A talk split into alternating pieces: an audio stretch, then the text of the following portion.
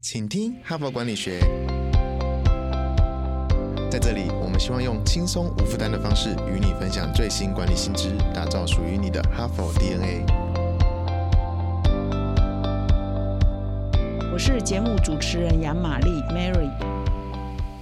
各位听众，大家好，欢迎来到请听哈佛管理学。在今天的节目一开始呢，我跟过去啊大概一两个礼拜以来呢，每次节目一开始都会先做一个邀请啊，就是邀请各位啊，我们第一次啊破天荒举办。个案教学的实体说明会，所以如果你对个案教学有兴趣的话，请你到七月二十六号的晚上来参加我们的说明会，请到说明栏点击个案教学说明会的报名链接，你就可以来参加我们这一次的活动。那我接下来呢，开始进入我们本周的主题。那我们这一周呢，谈的主题是什么呢？如果前一两天你有听就知道了哈，就极限运动领导学。那么所谓的极限运动啊，就会想象就是它是比较难的哈，不是那么简单的走路啊、跑步。啊哈，那么简单的、轻松的哈，它可能是山铁哦，可能是攀岩。可能是潜水，可能是跑马拉松哦，就是对人类的体能，哦，对人一个人的意志力跟体能哦，是一个很大的考验的这种运动，就被归列为极限运动。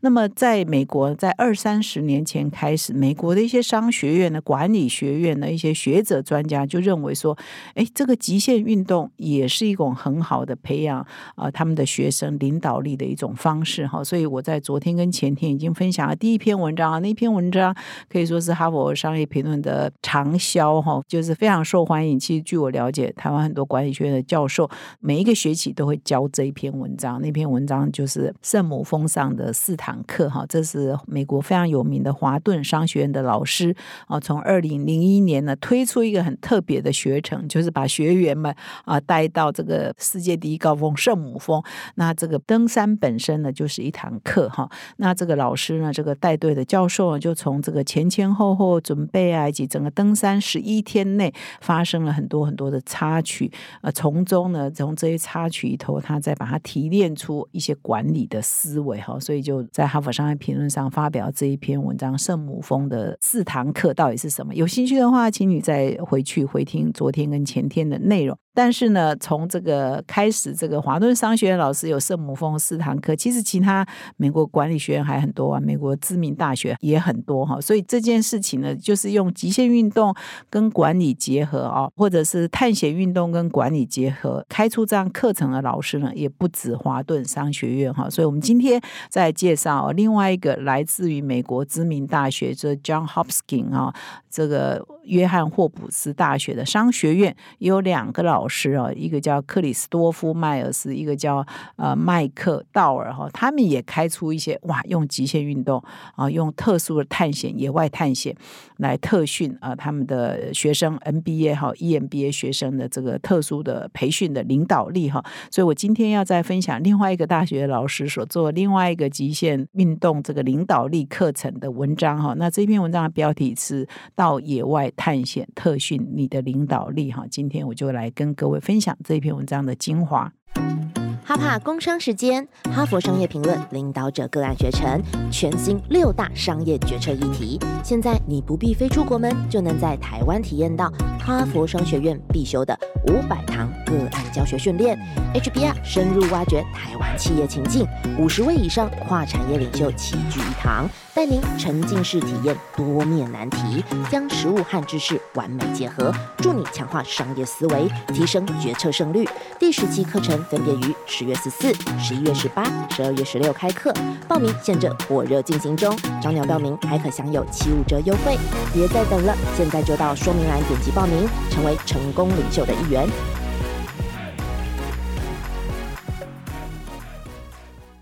我今天呢要分享的这篇文章标题是“到野外探险特训你的领导力”啊。那这篇文章呢是由 John Hopkins 美国非常有名的另外一所大学哈 John Hopkins 的两位管理学的教授他们所共同合写的。美国的管理学院大概在二三十年前开始呢，他们就开始用把学生带到课堂外哈。以前可能都在教室内单向 lecture 或者是个案教学是双向有互动啊，老师来引导，但是都还是在教室里啊。所所以呢，很多的企业界就会质疑他们，或者一些用人的单位就质疑他们，就说：“哎，你们在学校内学的都跟现实脱节很大，现实呢是挑战很多的，困难重重，很多事情是没办法预测的，非常高压等等。”哈，所以也刺激了这些管理学院的老师想说：“哎，我有没有课程可以有另外设计的方式？”后来呢，他们就用一种方式，就到野外探险，或者是我昨天前天讲到，就是去登圣母峰哦，这整个的过程呢，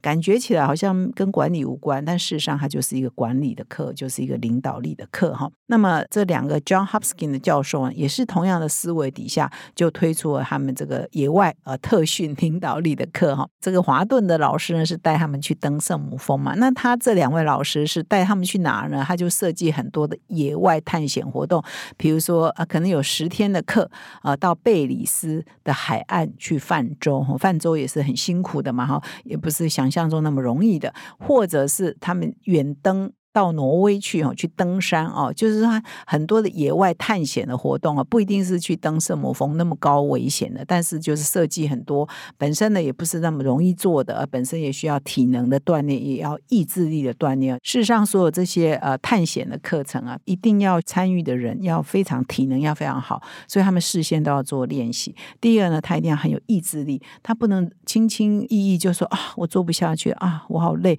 或者是哦好危险，我就放。气哦，就是他也要非常有坚持跟意志力哈，可以忍受饿，忍受太阳很大，忍受冷哈，忍受各种艰困的环境哦，物质环境或者是这个呃天候的环境，才有办法最后达标哈，达成他原来设定的这个野外探险的目标。比如说你要攻顶啊，你要泛舟完成啊，要以几公里呢呃路你都要完成，要走完了才有办法走完他原来设定的目标哈。所以这两个教授就特别提到说，这个野外探险。这种活动、这种课程，事实上可以培养学生什么呢？第一个就是说，啊，使他们彼此会合作，因为我们大家都在一个很困难的环境嘛，哈。第二，会培养新的技能，哈，因为你面对是从来没有碰过的一些环境嘛，所以你要新的技能、新的视野啊、新的态度、新的能力去解决嘛，哈。再就是培养怎么做决策啊，在这种资讯不透明、呃状况很危急的之下，怎么做决策呢？怎么做领导呢？哈，所以他其实可以培养的这个能力啊，是还蛮多的哈。所以他这一篇文章就来谈说，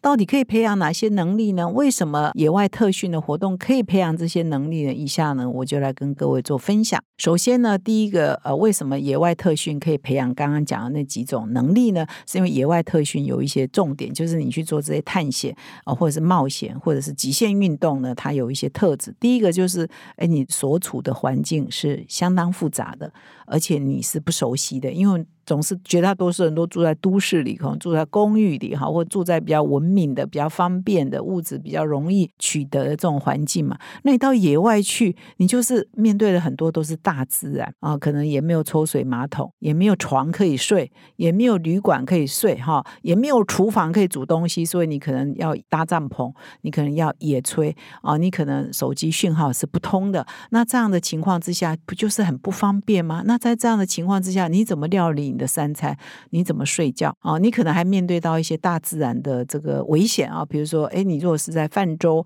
或者是说你是在野地露营，你可能哎要注意天候啊，万一半夜下大雨怎么办呢？你河床高涨，住营的地点地方会不会被水淹掉了哈？所以可能还要面对哎预预测一下天候，预测一下呃可能有或者是半夜有野生动物出没哈，所以你要预测一下是不是有一些危险，那你要应应啊，那你要怎么应应呢哈？所以它这个是训。训练你应应困难环境的这种能力呢，是只有透过大家特别带到一些比较危险的啊，比较呃 荒凉的啊，或比较这个大自然的环境当中，大家才会去面对这样的处境嘛，哈，所以他。主要就是说，哎，这样的过程当中，我们一群人在一起，我们要怎么讨论、怎么沟通、怎么共同做决策？这样呢，也可以培养团队精神，培养应变的能力，培养这个沟通的能力，以及做决策、做领导的能力啊，都在这样的非常的复杂啊，以及不熟悉的环境当中培养出来。哈，这是第一个。第二个，就是说，因为你参加这个野外特训，通常都有一个明确的目标哈，然后你要经过蛮长时间的筹备哦，那你的目标是很明确的，就是我要登顶嘛。假设你登圣母峰，就是我要登顶，我泛舟呢，我就是要完成这一段啊，从头到尾几公里的河流的的路线，我要完成，或者是我要登山，我要爬完哪一座山哈，就是目标是很明确的。所以，当我们这一群人开始组团队说我们要上这个课呢，我们都一个很清楚的目标。所以呢，参加这种探险的培养领导力课程呢，就有一个好处，就是培养每一个学员啊，为明确的目的呢。做准备哈，就是你要沙盘推演，我要为了达到这个目标，我要做哪些事？哪些事？我的后勤补给要怎么做？除我个人体能的准备啊，我后勤补给应该怎么做？甚至在出发之前，这些所有的学员都一定要有一定程度的彼此了解，而且要沟通出来啊，磨合出来，哎。我们真的到野外去，我们要用什么方式来沟通？我们要用什么方式来做决策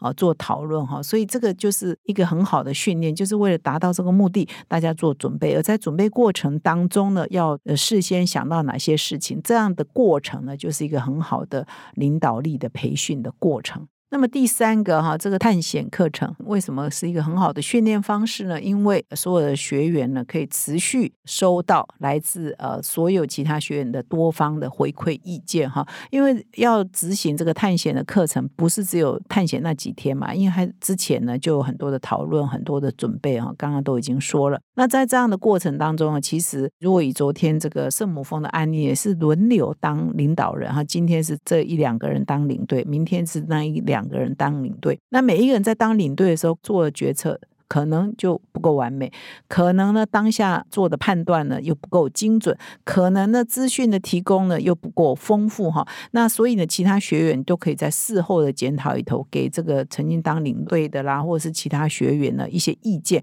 那所以呢，大家就可以持续学习说，哎，我是这样做决策，哎，可是别人觉得这样是不够，这样是不够好的，那可以有什么方式来做改进然后那这样的过程呢，其实就让每一个学员都可以轮流学习，开放。包容的态度，让别人呢来给他回馈的意见，而从别人那里得到回馈意见呢，其实也是一个很好的学习的方式。然后，比如说他这边就举例啊，比如说，哎，团队呃后来在扎营的时候，他们对扎营地点跟领队觉得应该在这里，可后来扎下去了之后，发现有这个缺点，有那个缺点。那之后呢，大家就事后检讨，哎，如果我们不在那个地方扎营，而在别的地方扎营，那或许会更好。那就要去回推啊，啊，为什么当初领队啊，昨天的这个领队会决定？一定要在那里扎营，他决策的方法是什么？他当初决策资讯是什么呢？那大家就可以来讨论啊，因为你就是漏了这个讯息，或者是你就是忘了考虑的什么东西，所以呢，后来做决策是不够好的。如果做另外一个决策，可能是更好。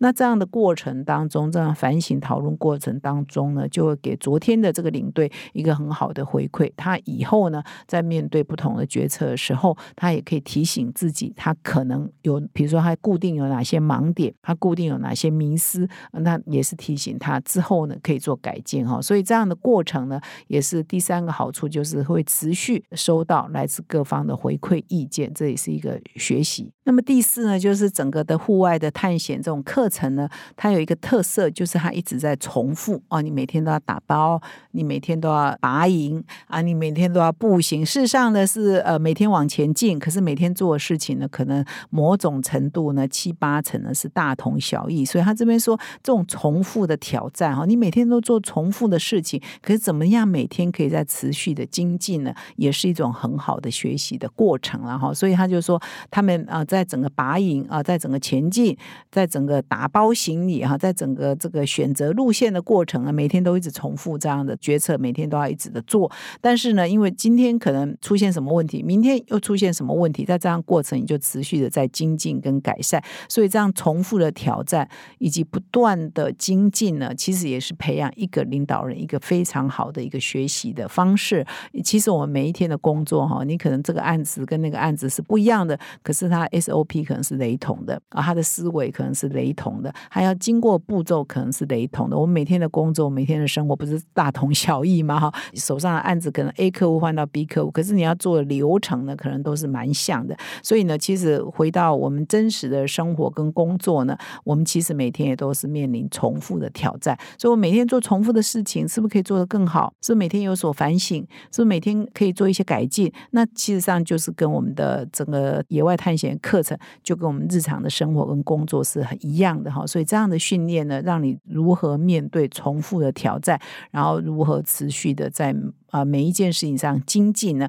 这也是一个非常训好的训练的方式。所以这两位教授也是累积起来说，他们带了那么多学员。到很多地方去野外探险啊，那把课程呢从教室搬到野外去呢，训练呢就是这四个啊主要的这个内容跟方式哈，也是以上也是提供给各位做参考。所以呢，各位听众，我们现在的其实台湾整个做极限运动的人哈，挑战人其实也是越来越多了。那其实我们除了说哎去想说我做这个运动得到刺激，其实也要想一想说，你从这样的运动当中，你从这样的探险跟挑战当中，你有没有得？到一些人生的哲理，对你来讲，你个人的体会，或者得到一些工作的哲理，怎么面对工作，或者得到一些领导，假设你又是一个主管以上，你有没有什么得到？怎么带人啊？怎么带领团队？其实你都要用心去体会。我这几天一直在讲说，其实我每天的生活。工作，不管你做什么事情，你只要用心的体会，你可能都会有呃萃取出一些你的管理哈，或者是一些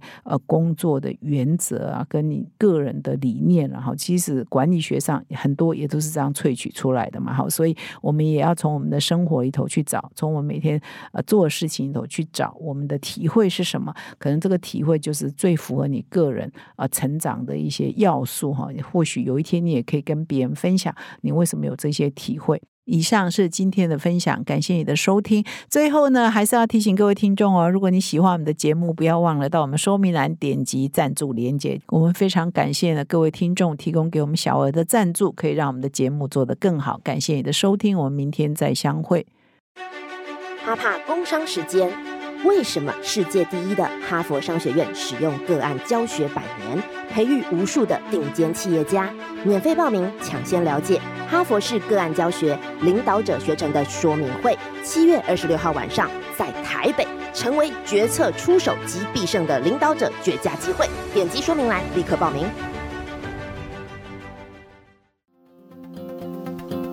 现在就注册 HBR 数位版会员，每月三篇文章免费阅读，与世界一流管理接轨，阅读更多管理大师的精彩观点。现在就开始。